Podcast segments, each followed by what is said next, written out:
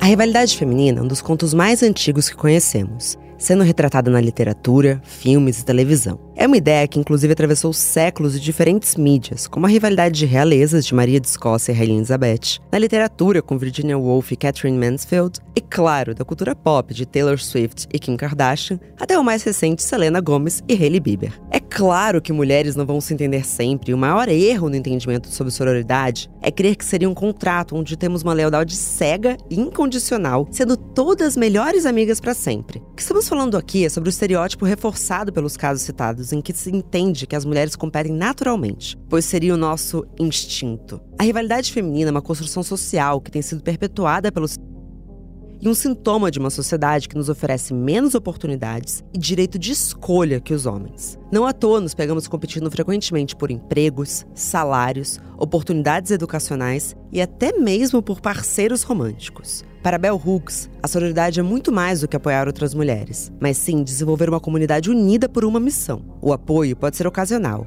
mas a solidariedade é um compromisso. Diante de uma sociedade que insiste em separar e fragmentar as relações femininas, fica cada vez mais claro que o movimento entre as mulheres deve ser plural, coletivo e social. Como podemos desaprender as ideias patriarcais de rivalidade para poder explorar e aproveitar esses benefícios de uma vida mais feliz? Bom dia, óbvias! Eu sou Marcela Ceribelli, CEO e diretora criativa da Óbvias, e hoje converso com a psicanalista, doutora em psicologia clínica, Manuela Xavier.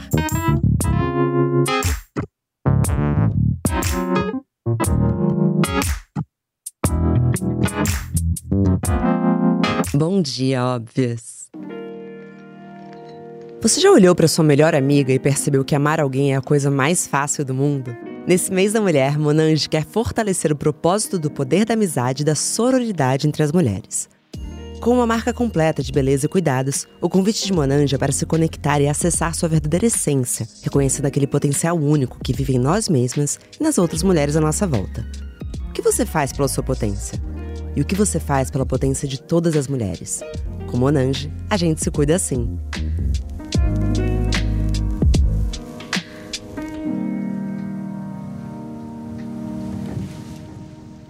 Bom dia, meu amor. Seja bem-vinda de volta. Olá! Voltamos! Sabe que é um recorde? Muito feliz, encantada com esse, com esse monólogo aí. Muito bonito, fiquei emocionada. Ah, obrigada. Eu tô emocionada. É um recorde, sabia? Você foi a pessoa que voltou hum, com a maior velocidade. Eu prometi que você voltava.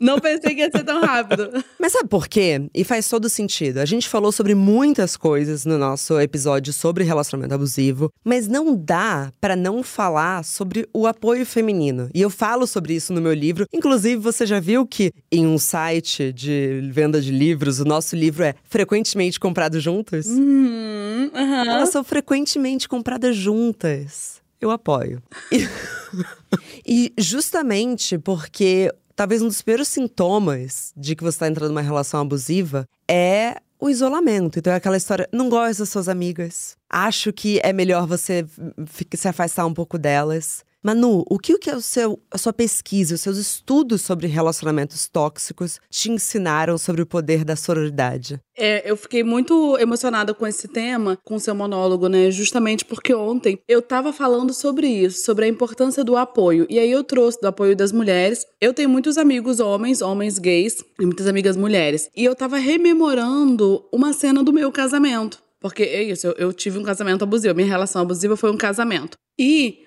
como que se deu a cena em que esse ponto da sororidade ficou muito presente? Eu tinha uma série no meu Instagram que chamava Série Casamenteira, em que eu explicava como que se davam as, as os símbolos do casamento, como que semioticamente era uma dinâmica que era opressora para a mulher, né? A coisa do vestido branco que previa a santidade, a castidade, a coisa do bem casado que previa a fertilidade. Eu fui analisando historicamente todos esses símbolos. E aí que que eu, que que eu fui fazendo? Eu entendi, eu entendi quando eu casei, eu entendi assim, eu tô casando, essa relação aqui é estranha, eu ainda não entendia que era abusiva, mas eu não me sentia confortável, eu me sentia estranha. Como em toda relação abusiva, a gente se sente constantemente errada, constantemente equivocada. A gente sente estranhezas. E aí eu casei entendendo assim, como é que eu vou fazer esse lugar de, de, dessa cerimônia um símbolo e um marco para mim. E aí eu casei na minha casa, o casamento foi na casa dos meus pais, na casa de praia dos meus pais. E eu escolhi que os padrinhos, geralmente um casamento é um casal de padrinhos, né? O casal de padrinhos dos noivos ou o casal de padrinhos. É um casal, um homem e uma mulher. Uhum. E eu entendi que eu não queria aquilo. Eu não queria essa ideia de casal. Eu queria que as pessoas entrassem sozinhas. Eu queria que entrassem os meus amigos que entrassem comigo, porque eu queria sentir que eu não estava casando sozinha. Ai, que bonito, mano. Ali, porque num relacionamento abusivo a gente se sente muito sozinha, né? E eu queria não me sentir sozinha, não mais. E eu casei, eu de branco, todos os meus amigos que eram madrinhas e padrinhas de branco também, e eles entraram sozinhos. Porque eu queria ali sentir essa coisa de um protagonismo, de que assim, a gente não precisa de ninguém para subir nos altares. Eu não preciso ser esposa para ocupar um altar. E sozinha eu não conseguiria. Eu precisei dos meus amigos ali. E eu não entrei com um buquê de flores. Cada amigo meu entrou com uma flor, segurando uma flor, e ao fim da cerimônia, um amigo meu reuniu todas as flores e me deu aquele buquê. Ali para mim foi uma representação e foi calculado isso, foi uma representação de nós juntos podemos florescer. Ali Aquela cerimônia foi para mim o exemplo e a prova de que eu só sairia daquela relação acolhida por esses amigos. Eu só pude sair daquela relação porque eu entrei junto com eles. Né? Assim, eu entrei amparada. Então, poder pensar o apoio feminino e o apoio das mulheres e o apoio dessa rede de apoio que é fértil, que é frutífera, salva, cura. Então, é bem o que você colocou, né? Assim, numa sociedade que é feita, que é feita para nos dividir, poder encontrar esse apoio e esse amparo, isso é revolucionário, porque é onde a gente de fato não se sente sozinha, onde a gente se encoraja, onde a gente tem força. Então, assim, eu, você perguntou da minha experiência e eu trouxe uma experiência individual, né? Né? Assim, porque eu acho que isso toca mais as pessoas do que a gente. A gente vai falar aqui também, como que historicamente, como que é socialmente. Mas fica já de cara o convite para quem tá ouvindo a gente que pense assim: resgata aí nas suas memórias mais difíceis. Quem foi que te deu a mão? Foi uma mulher, bicho. Absolutamente. Eu fico até arrepiada, assim, porque eu lembro de um momento muito difícil na minha vida, assim, que uma grande amiga minha, a Juliana, ela brotou na minha casa. E eu nunca vou esquecer, assim, porque foi uma puta prova de amor, assim, quando eu olhei, ela tava no meu elevador, ela cheguei. Olha só, você vai tomar um banho. A primeira coisa que você vai fazer, você vai tomar banho, Marcela, que você tá muito acabada, sabe assim, mas de uma maneira muito cuidado. Quando você sair do banho, a gente vai passar o Réveillon na Bahia. Porque a melhor coisa de você estar tá solteira agora, a gente vai ter o melhor Réveillon da nossa vida. E a gente vai dar tempo de pagar passagem barata. E eu já vou abrir aqui. Ela pegou o laptop e ela começou. Ela tomou as rédeas da minha vida no momento em que eu precisava. Nossa, eu fiquei meio emocionada. Mas eu precisava muito daquilo, porque eu tava me sentindo tão desamparada. E eu acho que isso vem muito também quando a gente termina relacionamentos em que a gente entende que eles são esses alicerces da nossa vida. E muitas vezes a gente cai no erro de achar que as amizades, ah, deixa para depois, é tão gostoso ficar em casal. Aí queria aquele mundinho que na verdade, e não foi uma relação abusiva, mas foi um término muito difícil para mim. Na hora que eu precisei, cara, foi uma coisa de outro mundo e eu acho que a gente nunca vai esquecer quem foram essas mulheres que estavam com a gente. Mas uma coisa que eu quero trazer, agora que eu também já me coloquei no âmbito individual, eu acho que a gente fala muito no, no lugar individual porque é importante. Porque se também fosse só uma mulher falando individualmente, por exemplo, a discussão sobre relacionamentos tóxicos e abusivos. Se é uma mulher que tem coragem de falar sobre isso, ela vai ficar isolada. Mas quando é uma, duas, três, quatro, todas essas discussões é porque uma teve a coragem, a gente passa a dar nome, e quando a gente olha para experiências como a sua, lê um livro como o seu, a gente tem referência para identificar o que a gente está vivendo. E outra, a gente para de se culpabilizar, porque eu tenho batido muito nessa tecla, sabe, Manu? Do que, que a gente fica falando que a gente vai ter que tratar na terapia versus aquilo que é da sociedade. Então, por exemplo, é uma coisa, é se você não sabe que, que tem milhares de mulheres passando por isso, você vai achar a culpa é minha uhum. e não dessa sociedade. Quando que você começou a conseguir diferenciar a Manu que estava solitária e talvez merecesse aquele amor, da Manu que estava com apoio e que merecia muito um amor muito melhor do que aquele. Isso que você colocou, né, assim, da culpa, isso é uma coisa que eu falo muito. É, eu falo no livro, você também fala sobre isso. Como que a gente coletivizar os nossos sentimentos faz com que a gente não se sinta culpada, porque é isso. Se eu tô passando uma coisa, eu acho que teve muito esse efeito no nosso episódio também, né? Que é isso, são mulheres, nós somos mulheres diferentes, somos mulheres potentes, e fica assim, se ela passou, se ela passou, se, então a culpa não é delas, não é alguma coisa que me falta, não é alguma coisa que eu fiz errado, é alguma coisa que é coletiva. Então, assim, isso realmente salva, porque opera uma denúncia estrutural, né, assim, e alivia as mulheres. E você falou de como que eu percebi, né, assim, eu falo, eu não saí dessa relação porque ela era abusiva, sabendo que era abusiva. Não, eu achava que era dessa bem imersa na culpa, né? Eu achava que era que eu era chata mesmo, que eu era problemática, que ele era só um homem normal. assim, um homem, a mediocridade do homem. Ah, eu, ele era apenas um homem. Por quê? Porque a gente já naturaliza a falta de cuidado, a gente já naturaliza a culpa feminina. Se a gente passa uma vida inteira se sentindo culpada e errada, a gente não vai perceber ou identificar ou colocar limite quando a gente tá vivendo uma violência. E embora todas as minhas amigas é, falassem, né? Tipo assim, nossa, ele é problemático, hein? Nossa, Manuela, gente, isso que ele tá fazendo é errado. Elas nunca saíram do meu lado. Sim. Isso é, é muito. Isso para mim foi muito importante, assim, porque eu não estive sozinha em nenhum momento, assim, embora houvesse essa tentativa, porque os homens fazem isso, né? Assim, e eles fazem isso porque eles sabem que é uma ferramenta poderosa, que é eles nos separam das nossas amigas, eles causam intrigas, eles fazem rivalidade, né? Eles, eles vão fazendo esse movimento para nos afastar Porque quanto mais isolada, mais fragilizada a gente tá e mais solitária aos comandos, né, assim, desse, desse homem. E quando eu percebi, foi quando eu, separada dessa, dessa relação, depois sozinha, eu também fui para também fui pra Bahia. Opa! A Bahia cura onde dói. Cura! Gente, é surreal, né? Não, e eu separei agora de novo, e eu, eu tava falando, né, que eu separei agora, e eu fui pra Bahia também. Não foi um relacionamento abusivo agora, foi uma separação mesmo, mas assim, eu fui pra Bahia. Cura. E realmente. Aí eu falei, gente, a gente fica bonita na Bahia, né? Que tem alguma coisa aqui que acontece. E eu fui com os meus amigos e foi nesse lugar, assim, de a partir deles a partir dessa presença dos meus amigos, não é que eu entendi que eu tinha vivido alguma coisa abusiva. A partir da presença dos meus amigos que ficaram comigo no pós, eu entendi quem eu era. Sim. Foi muito mais radical, assim, que eu entendi assim, gente, quem é essa aqui? É isso, voltei para mim, um sentimento de que eu tava de volta para mim. E que isso é retirado quando a gente tá numa relação abusiva. Então, assim, quando a gente fala dessa, dessa, da aliança entre as mulheres, desse apoio das mulheres, é porque as nossas amigas têm esse, esse, esse poder de olhar pra gente saber quem a gente é. E não deixar a gente esquecer da nossa potência. E quem a gente pode ser, né? Sim. Porque na maior parte das vezes, nesses relacionamentos,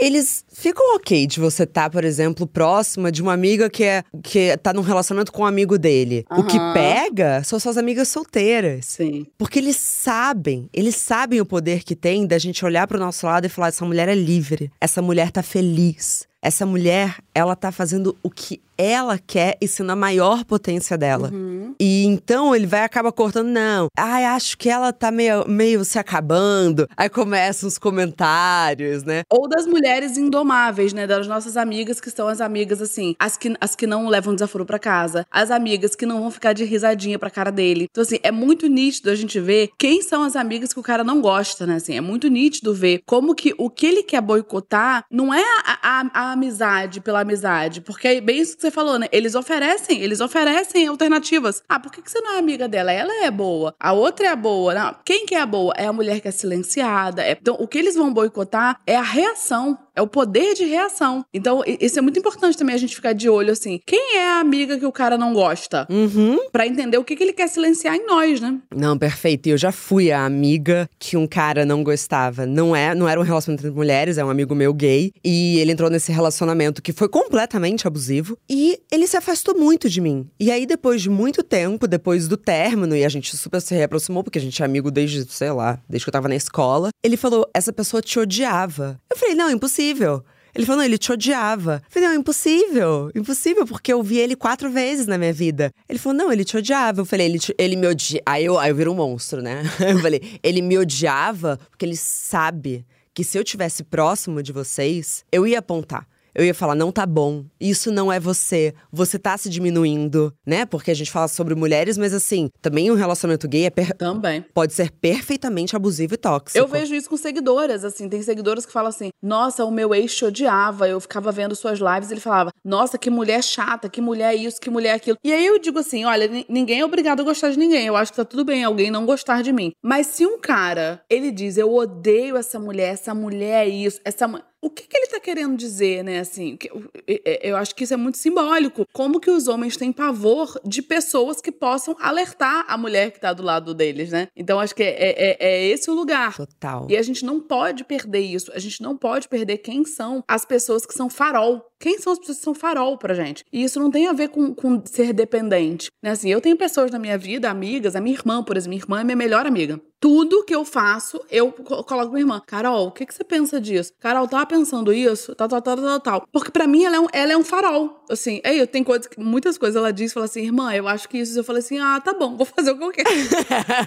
Mas ela lançou uma luz, ela lançou uma luz. E a gente não pode perder essas referências. É. Né? Então acho que é, é e, e saber que as pessoas que querem nos controlar e nos manipular vão tentar silenciar esses faróis, né? É muito bonito, né? Porque é a ideia de você refletir quem são as pessoas que, quando você tá do lado, você se sente. Não é só um eu mais autêntico, mas você fala, isso é quem eu sou. Aqui eu tô completamente livre. E se falou irmã, mas assim, eu tenho essa relação com a minha prima, né? E é exatamente isso. Eu chego perto da Fabiana, parece que até o meu corpo muda, parece que é uma vibração, sabe? É como se meu corpo se sentisse em casa. Eu falo assim, nível de intimidade, cochilaria à tarde de uma do lado da outra, sabe? Fica mexendo no celular sem falar nada. Isso, se você sustenta um silêncio. Mas, Manu, falando um pouco então, pra gente também investigar da onde que isso vem, eu acho que também estamos adoecidas por muito das referências que a gente recebeu. Se você pensar, foram quantas temporadas de Malhação em que eram duas mulheres competindo por um cara. Quantas revistas são vendidas desde, sei lá, dos anos 90, que a história é quais são as famosas que estão brigando? Como que você observa isso e como que isso acaba nos ultrapassando quando a gente fala sobre psicanálise também? Essa pergunta é muito boa porque eu acho que ela é. Geralmente as, as investigações que a gente faz assim sociais, elas causam mais angústia do que soluções, né? A gente pensa assim, sempre foi assim, sempre será. Meu Deus, então é melhor a gente nem saber. Mas eu acho que essa pergunta pergunta, nesse caso, sobre esse tema, ela aponta uma esperança muito grande, que eu, eu falo lá no livro, né, assim, que tem a ver sobre performance de feminilidade. Porque essa tese da rivalidade feminina, ela é posta socialmente, mas ela é imposta logo na primeira infância, com a história de Cinderela. É verdade, a madrasta. A madrasta e as irmãs, mas. É verdade. Como que todas estão disputando um homem? Elas estão disputando um príncipe. Porque de onde vem a rivalidade feminina? Por que, que a rivalidade feminina existe? Porque socialmente socialmente existe a primazia da escolha masculina. As mulheres são,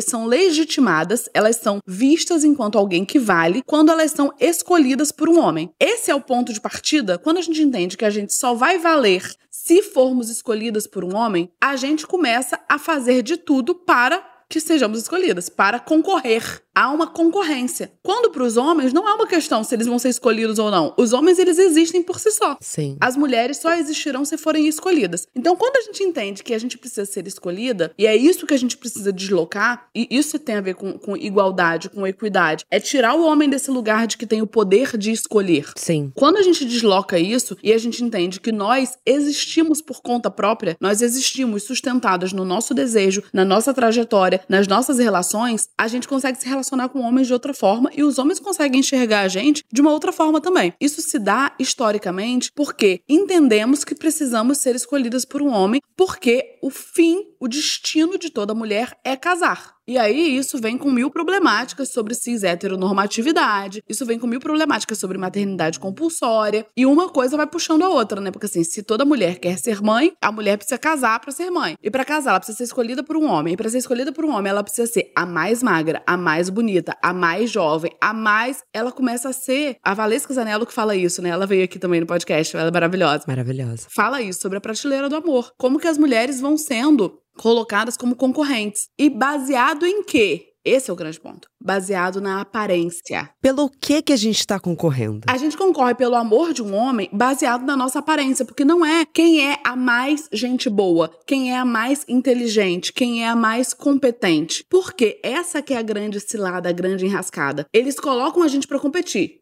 O que é uma merda. Horrível a gente ter que competir. Aham. Mas quando eles colocam a gente pra competir numa coisa que nos atrasa a vida, porque o tempo que a gente tá perdendo sendo a mais magra, a mais bonita, a mais jovem, isso não acrescenta em nada na nossa vida. Porque se a gente tivesse competindo, quem vai ser a mais inteligente? No fim, se ninguém for escolhida por um homem, nós temos um currículo pra chamar de nosso. Nossa, o que vem de repertório Né? se a gente competir por isso, meu Deus. Mas não é sobre isso. Claro. Porque não é sobre prover autonomia às mulheres. Claro. É sobre causar cada vez mais dependência. Porque aí a gente fica dependente desse olhar do outro. E distração que traz atraso, porque a gente tá distraída com as coisas erradas. E aquela ideia, e eu adorei que você falou as amigas indomáveis, porque eu já vou puxar Glennon Doyle, daquela história clássica que é você tá num grupo e aí as mulheres começam a falar de alguém e fala, mas ela nem é tudo isso. Eu não vejo o que, que ela tem. E isso a gente precisa investigar, porque tem coisas que foram dadas pra gente, tipo, odiar a ex do seu atual, odiar a atual do seu ex. Que loucura é essa? A gente precisa in- investigar, porque assim, a gente quer alguma coisa. Inveja é um sentimento que não se controla. E é um puta de um tabu. E eu repito muito sobre isso, assim. Você tem que entender que a, inve- a inve- a inveja vai vir. Você sente inveja, acabou, igual às vezes você sente raiva. Mas ao invés de você transformar essa inveja em uma destruição, é você. Tá bom, mas essa mulher me deu uma incomodada. Por que, que ela me incomoda? Cara, porque ela ganha mais dinheiro do que eu. Ou porque ela tá com um cara que eu achei que fosse me amar, mas ele escolheu ela. E investigar mais isso dentro da gente, porque talvez você não odeie ela. Aliás, grande chance de você não odiar essa mulher. Muitas chances dela representar algo que é a sua falta. Que é o seu vazio. E é muito raro você ouvir outro homem falando, pô, mas ele nem é tudo isso. Eles amam os homens, eles têm o pôster do porra do Neymar, né? Sabe assim? Eles se amam, eles se lambem. E é tão raro a gente ter essa mesma relação, né, Manu? Isso é muito assim, eu vejo isso. Muitas das mulheres que as mulheres odeiam seriam as, as melhores amigas delas. Eu fico vendo isso muito no Big Brother. No Big Brother, assim, que eu acho que rola. Ai, vamos falar disso. Rola essa coisa do, da- da- dessa rivalidade. Uma odeia a outra. Eu fico, gente, ela- elas seriam amigas. Gente, são pessoas que elas têm tudo a ver. Você acha que a Kay seria amiga da Bruna Grifal? Total. Eu acho que total seria amiga, porque assim, são, são do mesmo grupo, sabe assim, são da mesma energia, é isso. Aham. Meninas s- eh, novas, meninas do Uhul, sa- sabe? São pessoas que elas seriam amigas. Me pegou muito quando a Kay falou assim: Eu sinto que a Bruna acha que a gente tá aqui competindo pra quem vai ser a gata da casa. Falei, ai, Kay, poderia te apresentar um programa chamado Bom Dia Óbvios? E é isso, tipo assim, olha a competição, quem é a mais gata da casa. Cara, tá valendo um milhão e meio. Jura que mais importante é ser mais bonita? É aquilo que você falou, né, assim, do, do quando as mulheres falam. Eu vejo muito isso, quando o cara é, se separa e começa a namorar outra pessoa, ou quando é ficante. O cara é ficante, o cara não tem nada a ver, e aí ele, ele assume namoro com outra. Os comentários é assim, nossa, mas você viu que ela é feia? Você viu que... Os comentários é sobre aparência. Aham. E que isso vai formalizando cada vez mais essa perseguição de que nós somos um objeto, de que nós somos um produto. Assim, ninguém quer saber qual é a história daquela mulher. Quem é essa mulher? O que, que ela faz? O que, que ela pensa? Não, é a aparência. É, ela é feia. E aí é como se eu ganhasse, porque se eu sou mais bonita que ela, então eu tinha que ser escolhida. E aí é o que eu falo, né? Assim, o próprio sistema buga o sistema para retroalimentar o sistema, porque fica uma grande incógnita. Porque se nós aprendemos no manual que a mais bonita será a escolhida, e quando na vida real a mais bonita não é a escolhida, porque as pessoas escolhem por critérios XYZ, o que a gente tem é cada vez mais o quanto é inalcançável ser bonita. Porque então eu acho que eu não sou bonita o suficiente. Manu, pensei aqui, porque a gente fala- já fala há um tempo sobre repensar o elogio, né? Então não ficar falando pras meninas que elas são princesas e os meninos são inteligentes. A gente já sabe dessa conversa. Mas será que a gente precisaria também repensar o xingamento? Te dou um exemplo. Você sabe que você ficava com um cara e aí de repente ele assume um relacionamento com outra mina. Se você for xingar essa mina, não o cara que foi responsável afetivamente com você, não o cara que se deu o direito de dar esperança pra duas mulheres, de repente escolheu outra. O que que você vai xingar ela se não for da aparência?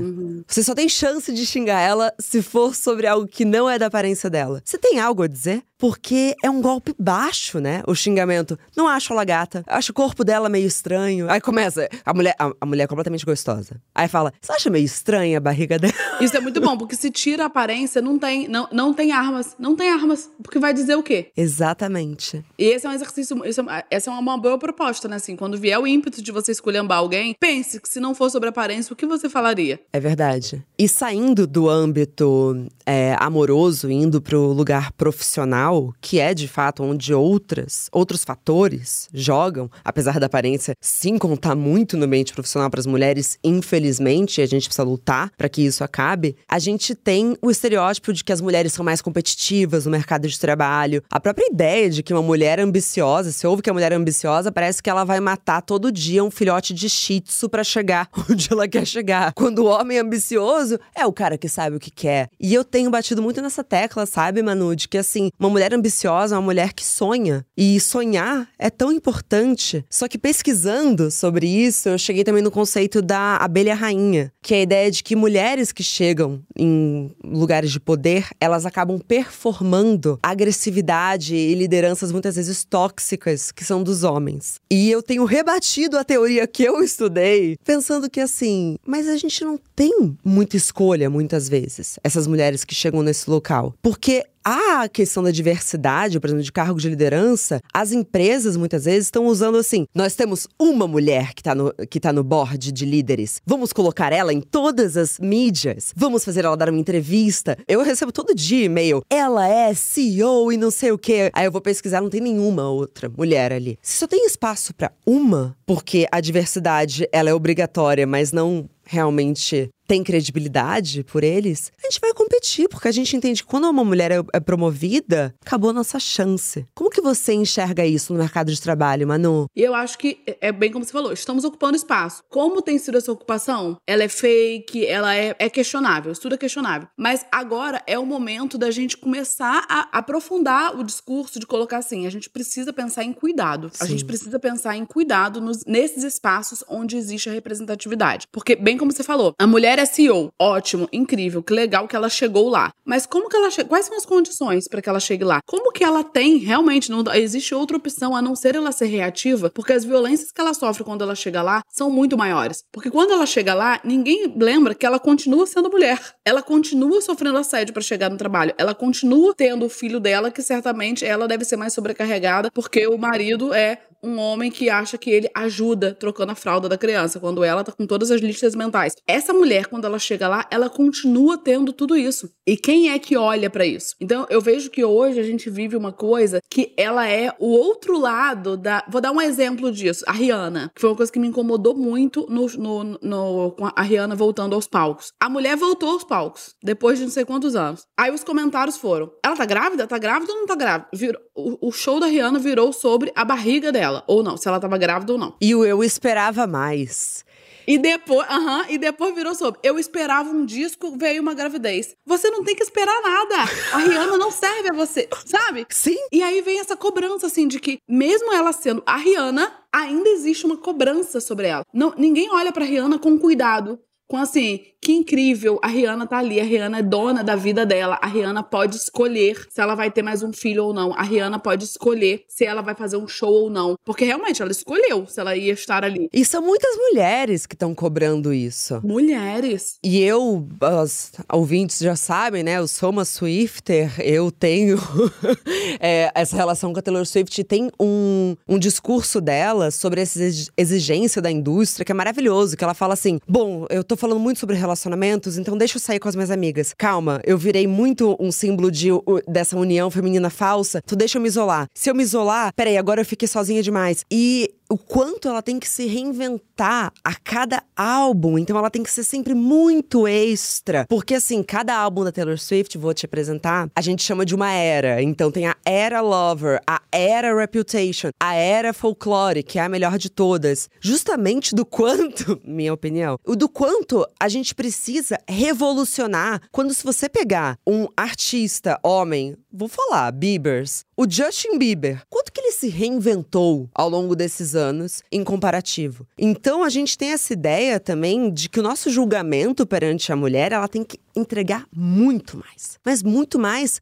para ser merecedora perante o olhar da sociedade. E a gente tá com a gente, porque na hora que você cobra a Taylor, a Rihanna, a Bruna Marquezine, sei lá, entendeu? Trazendo exemplos brasileiros, entendeu? A Thaís Araújo, você também tá se cobrando a gente usa também isso no nosso dia a dia. Não tá bom o suficiente. Só que aí o que eu acho que é um pouco bonito nessa história é que muitas vezes, quando a gente fala com as nossas amigas, a gente é tão gentil com elas, né? Mas é isso, é com as nossas amigas, né? Assim, e aí a gente é gentil com elas porque a gente, naquele momento, quer potencializá-las, né? E geralmente a gente fala isso também em oposição, né? A gente não elogia também as nossas amigas de graça. Isso também é uma outra coisa que a gente precisa também trabalhar. A gente elogia quando é para ela re relembrar o valor dela diante de um homem, tipo assim, ah, amiga, você é uma deusa maravilhosa, chorando por esse homem meia boca. É, é isso. Ou é, nossa, você é muito mais bonita que ela. Olha você, olha para ela. A gente não elogia elogia nossa amiga de graça. Por ela ser quem ela é, mediante a nada, sem nenhuma comparação. E isso você falou da, da, da, da, da carreira, né? Mulheres e carreira. É muito isso. Isso me preocupa e eu tenho trabalhado muito em, em direção a isso também, assim, pensando essa ótica do cuidado. Porque há essa fetichização mesmo, que é uma fetichização sádica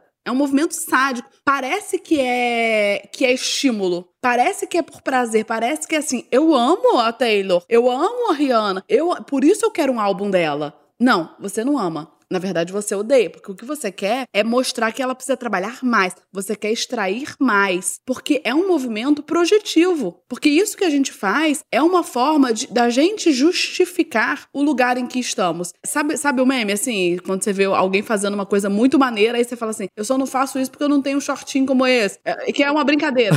É exatamente isso. Isso é uma verdade. É como se a gente justificasse assim, que sabe essa coisa? Ah, mas também com o dinheiro dela ah, mas também com, com a equipe que ela tem. Ah, mas também. A gente justifica o ponto em que estamos. Quando assim, o que a gente quer, gente, é que a gente possa chegar lá sem equipe, sem shortinhos, que a gente. sendo quem a gente é. Sim. Então a gente precisa cada vez mais colocar coisas por cima das mulheres para é, fazer mais. Eu vejo isso em looks, red carpet. Aí você fica comentando, ah, ela entregou muito mais. Eu, não, não, não. Isso é uma pauta delicada para mim. Eu passo mal quando começa. Aí bota aquela enquete. Amei, odiei. É. Eu vou e eu fico clicando em amei em todos, assim. Porque, assim, olha como a pessoa tá ali, exposta, sabe? Como que a gente conseguiu normalizar esse lugar de um julgamento e de um ódio completamente desnecessário? Uhum. Como é que a gente vai cuidar das mulheres que estão ao nosso redor se a gente tá sempre sentindo que a qualquer momento pode dar merda? O meu avô, que inclusive já já faleceu e beijo, Teteu. Ele cresceu em São José do Rio Preto e ele falava que tinha. Ah, ele era muito engraçado, mano. Ele falava que tinha esse xadrez na praça que todo mundo combinava de levantar junto pra ir embora. Porque se um fosse embora antes, sabia que iam começar a falar mal dele. Homens, hein? E homens. e homens. E tem um pouco dessa ideia de que as mulheres, elas estão apenas esperando uma oportunidade para se destruir. E, na verdade, assim, as nossas relações são tão mais profundas né? Se você pegar uma roda de amigos homens, às vezes eu pergunto pro meu marido, mas aquele teu amigo lá tá bem depois do término? Falo, pô, a gente nem falou sobre isso. Vocês passaram o dia inteiro naquele quarto, vocês não falaram sobre como ele tá se sentindo, ele acabou de tomar um pé na bunda. Não, não falamos. Então, assim, nossas relações são tão mais profundas, sabe? A gente se cuida tão mais. Por que a gente não pode expressar melhor dessa profundidade, desse cuidado também na mídia, na ficção, para que a gente passe referências melhores e não continuar no TikTok? Eu não sei se, você tá lá, amiga, mas assim, eu estou e eu vejo que a geração Z tá igual. É, parece um, um flashback dos anos 2000. É mesmo. Das meninas competindo entre elas. Ah, eu não acho que a gente tá evoluindo nesse lugar. A gente não tá cuidando uma das outras, sabe? Eu acho que hoje, você falou do TikTok, eu acho que o TikTok, a ética TikTok, né? O modo de produção TikTok mudou muito a nossa subjetividade. Porque realmente é tudo muito mais. E aí a gente vai pegando várias coisas, né, que vem junto com isso, né? Assim, essa coisa rápida, um consumo rápido, um consumo que é o consumo do choque, né? É o consumo do absurdo. Uhum. Então, assim, eu vejo quantos vídeos começam, vídeos que a gente vai vendo no explorar mesmo, vídeos que começam com absurdos. Sei lá, alguém joga uma geleca na cara, e aí quando você clica, não é aquilo, aquilo ali foi só pra chamar atenção, um, um grande clickbait. E como que isso vai fazendo com que a gente tenha que produzir narrativas também absurdas. E o primeiro receptáculo dos absurdos serão as mulheres. Uhum. Então, assim, a gente vê o escrutínio que é posto sobre as mulheres, seja nessa coisa do look, seja na coisa sobre o corpo, em que nada vai passar, fulano engordou, fulano envelheceu. Isso engaja, porque é absurdo. Esse olhar que a gente precisa ter, assim. É, eu, eu ontem gravei um vídeo falando sobre filtro e eu tava falando sobre isso, assim, sobre como que a gente precisa educar o nosso olhar pro que é natural. Uhum. Porque a gente, a gente perdeu isso. E assim, a aliança feminina é natural. É natural porque parir é coletivo. Criar uma criança é coletivo. Conviver é coletivo. Isso é o natural. Em que momento a gente substituiu tudo por máquinas? Em que momento a gente achou que era possível fazer individual ou que alguém rivalizava com outra pessoa? Então, acho que é, é, é, é poder pensar também a naturalidade desses laços. É natural você entrar, é isso, você entra no elevador com alguém e você precisa falar, calor, né? é insuportável o metálico. É insuportável. A gente precisa desse laço. É. Não à toa inventaram a Alexa. Você precisa falar com alguém e ela precisa responder. Bom dia, fulana. Ah, segue a música da Taylor Swift. Ela, precisa, ela não simplesmente bota, ela precisa te responder. A gente precisa de conexão. E conexão não tem a ver com apenas relações. Conexão tem a ver com pertencimento, tem a ver com acolhimento. Isso é natural. A gente precisa se sentir acolhido. Só que o que está entrando no lugar disso? Compulsões. É isso, a compulsão à droga, ao álcool, ao consumo. Vai entrando isso. Então, assim, resgatar esse laço que é ancestral, que é primitivo, que é fundamental, isso salva, né, assim. Então, eu fico nessa crença, assim, de eu acho que as jovens hoje, as meninas, embora elas estejam nessa, eu acho que isso é uma fase do momento em que a pessoa tá ali muito no, no, no fervo da coisa, mas eu tenho essa esperança de que, assim, essa geração agora eles vão se tocar que é preciso uma, uma reaproximação, um fortalecimento. E embora eu acho que essa juventude esteja mais ligada em termos de relacionamento, e isso eu acho que salva também de não rivalizar, porque se elas entendem assim, nós não, nós não precisamos competir por macho. Uhum. Isso dá uma salvada, mas precisa competir por atenção. Precisa competir por quem é o TikTok mais visualizado, quem é o, o, o vídeo que viralizou. E aí isso entra na competição. Então eu acho que a gente precisa encontrar o nosso valor para além disso, para além de um olho que legitime. Nossa, excelente análise. Excelente análise, é verdade. Segue a competição, mudou qual é o troféu. Isso. Manu, pra gente finalizar mais um episódio, aí já fica ah, um convite não, pro terceiro, né?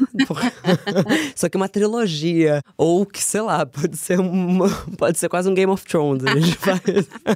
Bota pé. Como você, e aí no âmbito individual, tem cuidado e inspira outras mulheres a seguirem cuidando uma das outras? É, e isso, isso tem sido, né, como eu falei no começo, tem sido uma temática que cada vez mais eu tô prestando mais atenção para isso, né, assim. Eu sou capricorniana com ascendente em peixes, e aí dizem que depois dos 30 você vira mais seu ascendente. E eu sempre fui muito capricorniana mesmo, assim, muito racional, muito, é isso ou é aquilo, bora, foi, foi. E isso atropela um pouco, né, assim, isso você passa por cima de cuidado com você mesmo e com o outro, porque você vai vendo tudo por uma ótica muito binária. É ou não é? Uhum. E quando eu fui passando, né? Tem a ver com a minha saída do relacionamento abusivo, tem a ver com a minha jornada de trabalho, tem a ver com a relação que eu fui criando com outras mulheres, porque é isso. Hoje eu ouço muitas mulheres. Hoje a gente faz, a gente faz rodas de conversa, a gente faz esses clubes de leitura, a gente vai fazendo movimentos em que a gente se escuta e isso vai te sensibilizando, vai acessando coisas dentro de você, que é esse lado mais pisciano, assim. Então, eu, de uns tempos para cá, de uns anos para cá, desde os meus 30, eu tô com 34, eu tenho, tenho me comprometido com o que eu sinto. Uhum. Então, assim, não gostei, bateu mal. Poxa, bateu mal, amiga, isso que você falou, não gostei disso que você falou. Eu tenho, e por me comprometer com o que eu sinto, eu tenho estado mais sensível a ver o que o outro sente. Então, sabe aquela amiga que tá pagando de gostosa, assim, que tá assim, não, tudo certo, vambora, segue o baile. Eu não vou me abalar, olha para mim, fala sério. Amiga, mas vamos, vamos, vamos pegar uma praia? Vamos viajar? Vamos ficar aqui vendo um filme? Vamos conversar? Eu tenho operado práticas de aproximação e de estreitamento, de acolhimento. Sim. E que isso tem a ver em mil coisas, não apenas, que também eu entendi isso, isso é bem recente que eu entendi, que o que muda as coisas não é o que a gente sabe, porque às vezes a gente fica num papo com as nossas amigas muito ali, né,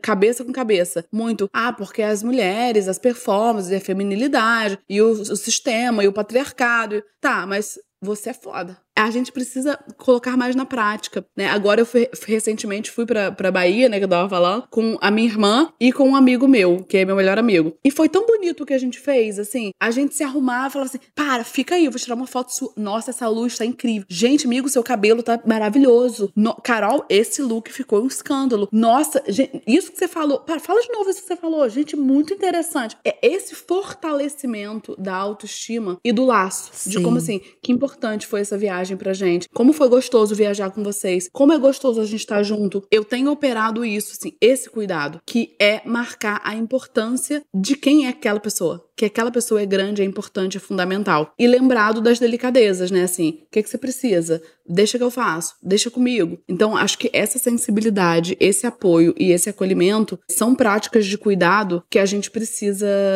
é, falar, né? Assim, e não perder. E não deixar subentendido, né? Porque isso é algo que eu faço muito, assim, é me fazer presente e deixar muito claro que eu estou aqui. Então, claro que muitas vezes a gente acha, não, mas minha amiga sabe que se acontecer alguma coisa, eu vou estar tá aqui para ela. Não, vai lá e fala. Amiga, não sei se eu já falei isso recentemente, mas assim, você é uma das minhas aliadas nessa vida. Isso. A coisa apertou ou, ou a coisa está muito legal, eu quero estar tá nos dois momentos. E eu sou muito adepta ao elogio. Assim, eu perco a linha com as minhas amigas. Assim, gata gostosa, imagina ser assim, puta que me pariu, brilhante, vai, acontece, sabe? Porque, inclusive, tem um texto maravilhoso da Roxane Gay, que ela fala que é autora de Fome e Má Feminista, que ela fala sobre. Ela faz um mini guia sobre como levar as amizades femininas. E em um dos pontos, ela fala assim: se você tá tendo um diálogo com uma amiga sua e você se incomodou com uma conquista dela, por exemplo, ela foi promovida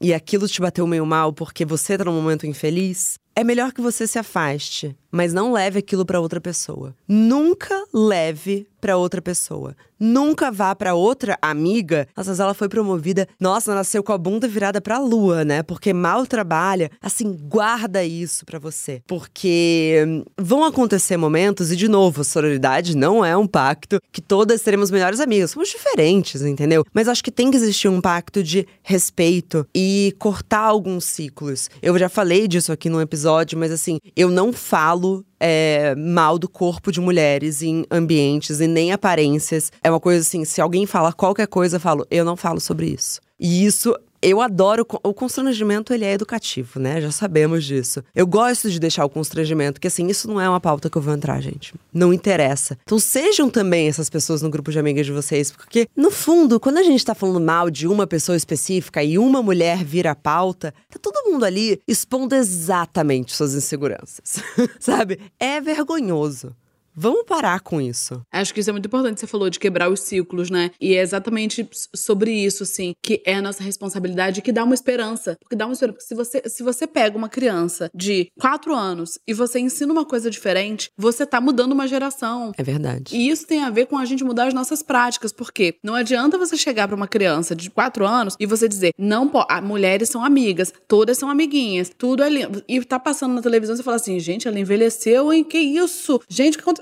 Você, você tá ensinando também. Então, assim, é uma educação que tem que se dar dentro de você e ser transmitida pro outro. E quando você vai transmitindo, você vai ficando mais constrangido de fazer também. Então você começa a se, a se perceber, assim, nossa, isso que eu fiz é errado. É feio falar isso, né? Então acho que é possível. E acho que é isso que a gente precisa se acender de esperança. Cara, é possível, sabe? Eu tava vendo uma, uma, uma, uma seguidora minha, é, eu postei uma, uma foto a seguidora falou assim: Nossa, eu tava vendo seus stories junto com uma com minha filha ou com minha sobrinha, com alguma criança. E ela falou: Nossa, mamãe, parece uma sereia. E eu achei aquilo tão bonito, assim, que é isso, é, é, é, é uma outra representação de sereia. Uhum. Sabe assim, que geralmente quem é sereia, Yasmin Brunet. Botar eu e Yasmin Brunet é bem diferente. Igualmente lindas. É, mas é outra representação. Sim. Então, é, ela poder olhar outras representações de sereia, sereia magra, sereia gorda, sereia branca, sereia preta, e entender assim a beleza ali. Uhum. A gente é responsável por isso, a gente é responsável por mostrar às crianças outros referenciais de beleza, outros referenciais de potência. Se isso não encher a gente de esperança, gente, o que será? Manu, Eu tô cheia de esperança. Toda vez que eu falo com você, eu acredito que vai dar. Vai dar, está dando. Estamos aqui. Estamos aqui. Muito obrigada. Volta sempre, por favor. Volto, me chama, já quero ser sócia, gente. Me chama, ser co-host. Eu vou, me chama que eu vou. Tô combinada, essa conversa vai acontecer, gente. Podcast da Manu Xavier. Mas de verdade, muito obrigada. É, é sempre. Nossa, eu, já, eu aprendo tanto que é, é, muito rico. Essa, essa é uma das trocas, enfim, que fazem meu trabalho também fazer sentido. Então, muito obrigada. E isso é revolucionário que a gente faz, né? Eu falo muito isso, assim. Como que esses encontros entre mulheres é isso? Nós não estamos aqui falando sobre a nova dieta da moda. Não estamos aqui falando sobre como, como conquistar um homem em cinco dias, como chupar girando. Como fazer a maquiagem mais bonita. Cara, que chupar girando virou uma pauta, né? Pô.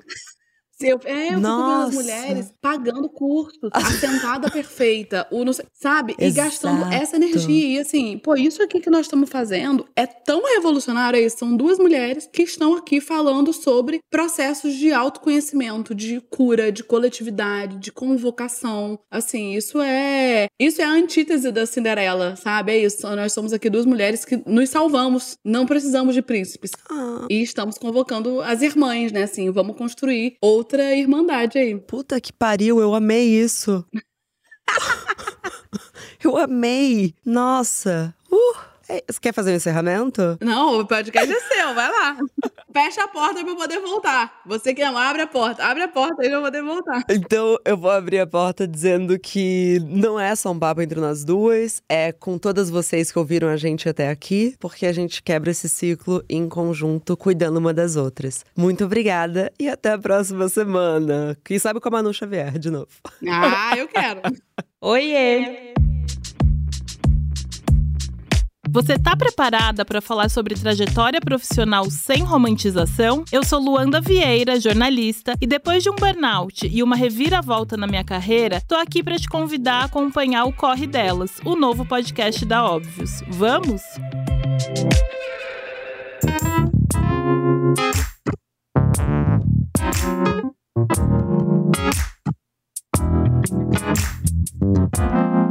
Bom dia, Óbvios.